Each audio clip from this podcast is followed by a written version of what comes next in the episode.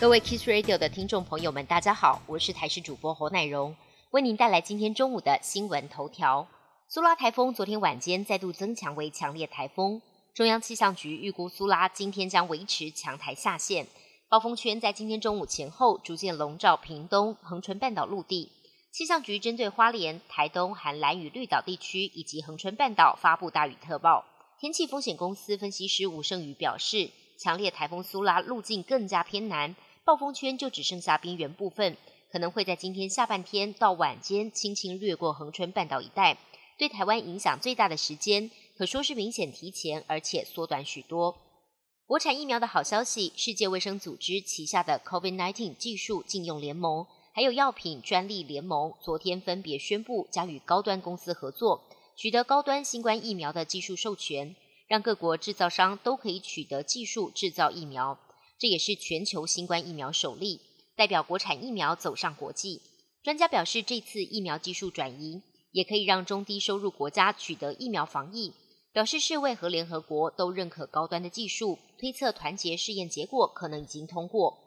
内政部营建署着手修法。规划交叉路口二十五公尺范围内的植栽限高五十公分，以确保驾驶跟行人不会因植栽挡住视线而发生意外。如果依此规定，各地著名的林荫大道，例如台北市仁爱路、敦化南北路等多处路树将不复存在，都市景观将大为改变。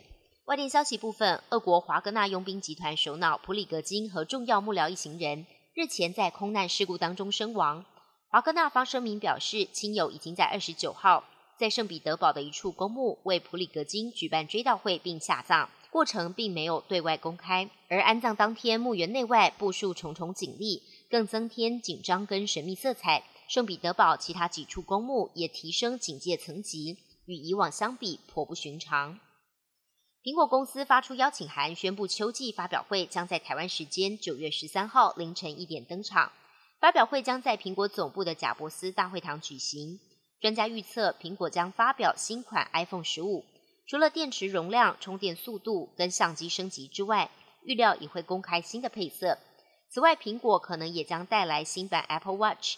分析师预期，搭载潜望式镜头的 iPhone 十五 Pro Max 渴望带动出货订单比重上看四成。美国肯塔基州的农业局每一年都会举办乡村火腿早餐与拍卖活动，在早餐会上拍卖火腿，标到的善款投入公益活动。今年农业局拍卖一块八公斤的火腿，最后是以一千万美金，相当于台币三点二亿落锤成交。今年的拍卖所得将拿来帮灾民盖新家。本节新闻由台视新闻制作，感谢您的收听。更多内容请锁定台视各界新闻与台视新闻 YouTube 频道。